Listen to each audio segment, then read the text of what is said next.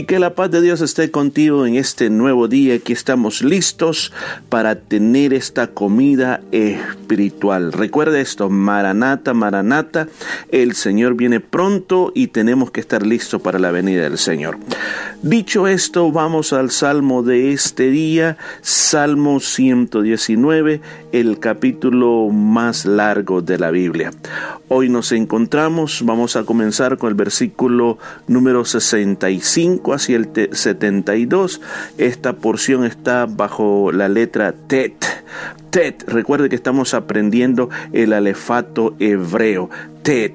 Así que vamos a ir a ver lo que nos dice la palabra de Dios. Dice versículo 65, has tratado bien a tu siervo, oh Jehová, conforme a tu palabra.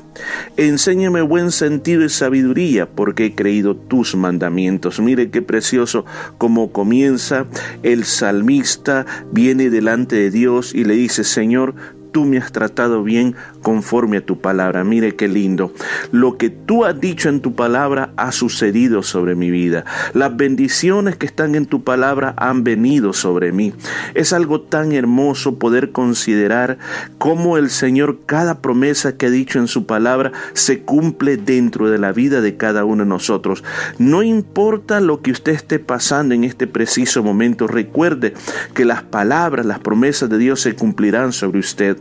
Josué, después de muchos años, había introducido ya al pueblo de Israel a la tierra prometida, habían hecho la conquista, ya ahora era el momento de repartir la tierra. Y viene Josué y le dice, recuérdense esto, que ninguna de las palabras, escuche eso, de todas las promesas que el Señor nos hizo, todas se cumplieron, nada quedó sin cumplirse. Y yo le digo algo muy importante. Si en este momento no se han cumplido las promesas de Dios en tu vida, no pierda la paciencia de que ya viene, espere confiadamente en el Señor. Luego dice que le enseñe el buen sentido y la sabiduría, que le enseñe a poder tener ese entendimiento y también la sabiduría. Ahora, una de las cosas bien importantes por las cuales usted y yo tenemos que amar la palabra de Dios es porque esa es la fuente de la verdadera sabiduría pura. Hay sabiduría de este mundo. Santiago describe que la sabiduría de este mundo la pone hasta de que es de carácter diabólica, porque es envidiosa, porque es contendiosa, porque no lleva a lo bueno. Pero la sabiduría que viene de Dios es la que todos necesitamos y es la mejor. Y él le dice, le dice, Señor, yo quiero que me enseñes eso porque yo he creído a tus mandamientos, he creído a tu Torah, he creído en esa ley, he creído, eh, y, yo quiero hacer una aclaración aquí.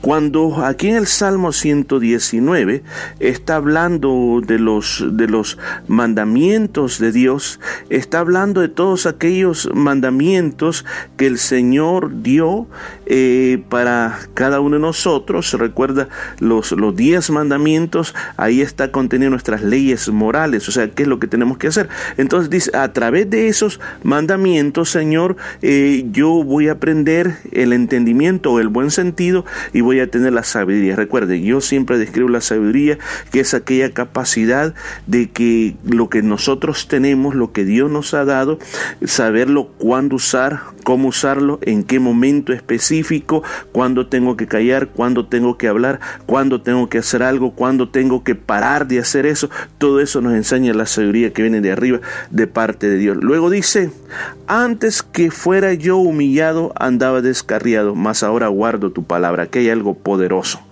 Fíjese, muchas veces las cosas que suceden en nuestra vida tienen un gran propósito.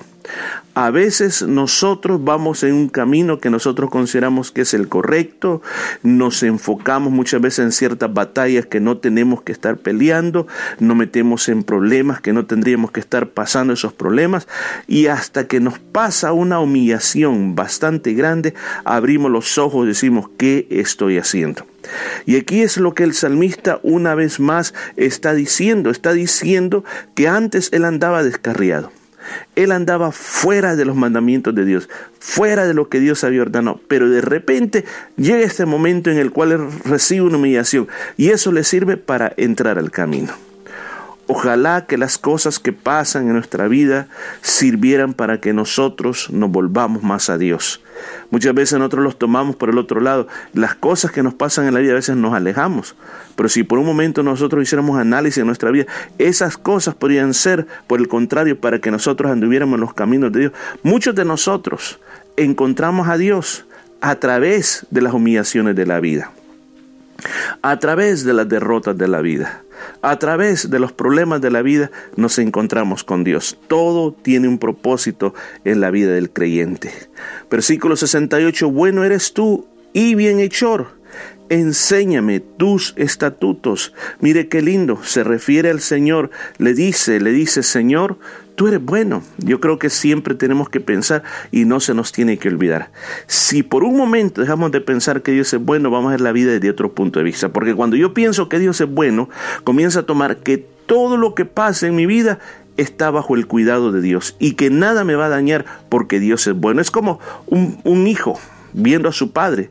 No importa lo que su padre le, le, diga, que no vaya allá, no vaya acá. Uno en el momento dice, bueno, no sé por qué no me dejaron ir acá, no me dejaron allá, pero después uno entiende que fue para nuestro bien. De la misma manera, con Dios siempre tiene que verle como el Padre excelente, el Padre más bueno de todos los tiempos, de todo el universo, de todo el mundo, tiene mucho cuidado de ti y todo lo que está sucediendo en tu vida es para tu bien. Ahora, miren, miren lo que, lo que también, lo que también dice en esta, en esta palabra. Dice, enséñame tus estatutos. Ahora, cuando se refiere a estatutos, está hablando de las cosas escritas en la palabra de Dios, las leyes promulgadas por Dios, a eso se refiere. Entonces, eso dice el salmista, yo quiero, yo quiero, Señor, quiero seguir eso, quiero entenderlo más. Quiero que tú me vayas enseñando en la vida a través de lo que me va pasando en, mi vida. O sea, porque tú eres bueno, Señor, y también eres bien hecho, haces las cosas buenas. Luego dice, contra mí forjaron mentira los soberbios, mas yo guardaré de todo corazón tus mandamientos. Ahora, recuerde, las personas que hacen algo contra nosotros no tienen que determinar nuestra respuesta. Recuerda siempre, tú tienes que estar en control de la respuesta. Yo sé que es bien fácil decirlo, es bien simple decirlo, pero en la vida práctica cuesta. Porque cuando yo recuerdo cuando estábamos en, la escuela y a veces se le ponía, todo mundo se le ponía sobrenombre. Y cuando se le decía ese sobrenombre, inmediatamente si alguien reaccionaba violentamente insultando a los demás, ya, ¿para qué lo hacía? Ahora todo el tiempo le andaban diciendo el sobrenombre, pero si tú, no importa lo que te dijeran, no reaccionas de esa manera, pues ya después no te decían nada, porque a, los muchachos les gustaba aquellas personas que reaccionaban violentamente o terminaban llorando. Entonces, de la misma manera, el malo, el maligno, el que te quiere hacer daño, le gusta ver cómo tú te dueles, cómo tú reaccionas, pero si tú comienzas a considerar en momentos como eso, no, yo voy a guardar los mandamientos del Señor tranquilos, si tengo que perdonar, perdono, si tengo que callar, callo, no me meto en problemas, sino que yo sigo lo que la palabra de Dios dice. Versículo 70, se engrosó el corazón de ellos como cebo, mas yo me he regocijado en tu ley. O sea, el pecador, el maligno, el malo, cada vez crece en su maldad y se regocija en su maldad y se siente bien con la maldad que ha estado haciendo. Pero nosotros los hijos de Dios tenemos que aprender a rechazar el pecado, las malas acciones, las malas actitudes, las malas respuestas, la soberbia, la arrogancia. Todas esas cosas tienen que ser dentro de nosotros una conducta anormal, que cuando nosotros la practicamos nos sintamos mal, que el Espíritu Santo nos enseñe a través de la palabra de Dios, como dice aquí eh, el salmista, dice, yo me he regocijado en tu ley, lo que tú, Señor, estableces. ¿A qué se le llama ley en la Biblia? La ley se le llama, en, hebreo, es Torah, se refiere a los primeros cinco libros del Antiguo Testamento, o sea, todo el Pentateuco. Entonces, la palabra de Dios constantemente nos está diciendo que nosotros tenemos que guardar todo lo que está escrito, tenerlo en nuestro corazón y hacerlo como, como de nosotros, porque eso es lo que a nosotros nos tiene que causar regocijo. O sea, ¿cuáles son las cosas que muchas veces nosotros buscamos que nos hacen feliz? A veces las cosas que podemos comprar para satisfacer nuestros ojos, para satisfacer nuestra carne. Pero le digo, a pesar de las cosas que uno puede comprar, sus zapatos, su ropa, eh, cosas de entretenimiento, creo que sobre todo eso la palabra de Dios tiene que ser el regocijo máximo. Ahora, si la palabra de Dios es el regocijo máximo, ¿cómo lo vamos a manifestar? A través de leerla, apreciarla y ponerla por obra. Versículo 71 ha sido un bien para mí el haber sido humillado para que aprendiera tus estatutos. Mire, una vez más, en el versículo anterior 67 dice, antes que fuera yo humillado andaba descarriado, mas ahora guardo tu palabra. O sea, dice, la humillación me sirvió para que ahora aprendiera a obedecerte. Ahora en el versículo 71 dice, otra vez más, me ayudó mucho el haber sido humillado para que aprendiera tus estatutos. Cuando una vez más David viene, o oh, perdón, sigo insistiendo en David, pero el salmista que hizo este salmo, cuando él habla de los estatutos, él está hablando, vuelvo a repetir, está hablando de las cosas escritas, está hablando de las leyes promulgadas por Dios, dice que el haber sido humillado le sirvió para que los aprendiera. Ahora, una cosa es conocerlos y otra cosa es aprenderlos.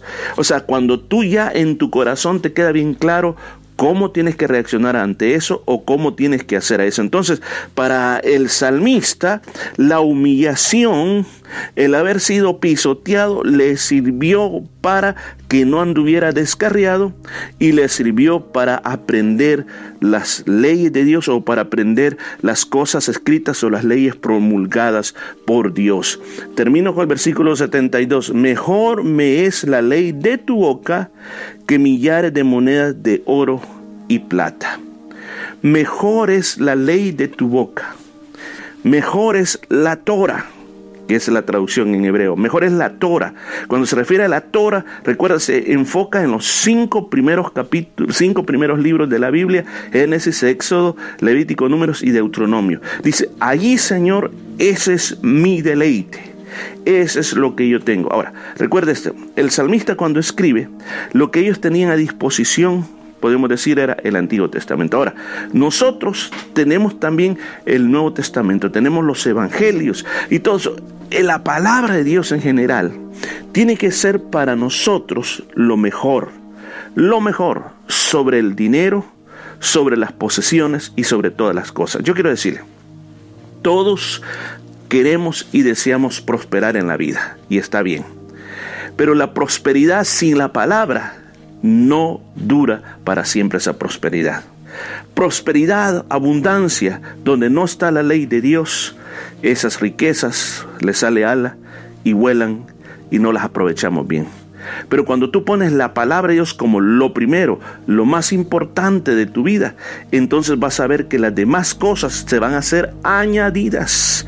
No vas a tener que tú buscar riqueza, sino que a ti llegará todas las bendiciones que tú necesitas. Qué precioso, preciosa esta porción de la palabra de Dios. Dejémoslo aquí, vamos a orar, a pedirle que el Señor nos ayude a amar la palabra de Dios. Este Salmo 119 nos está animando a que podamos amar la dulce palabra de Dios. Oramos, Padre, te damos gracias por esta palabra. Te pido que nos dirijas, nos bendigas en todo lo que estamos haciendo y que tu Santo Espíritu nos ayude a amar tu palabra de una manera grande, tus leyes, tus estatutos, Señor, que los podamos seguir para tu alabanza y tu gloria.